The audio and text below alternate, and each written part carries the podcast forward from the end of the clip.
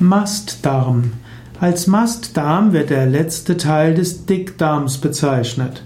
Mastdarm ist der letzte Teil des Dickdarms. An den Mastdarm schließt sich der After an. Mastdarm ist also der Teil des Darmes, wo der Kot aufbewahrt wird. Dann entsteht der Stuhlgang und äh, dieser Stuhl wird dann ausgeschieden.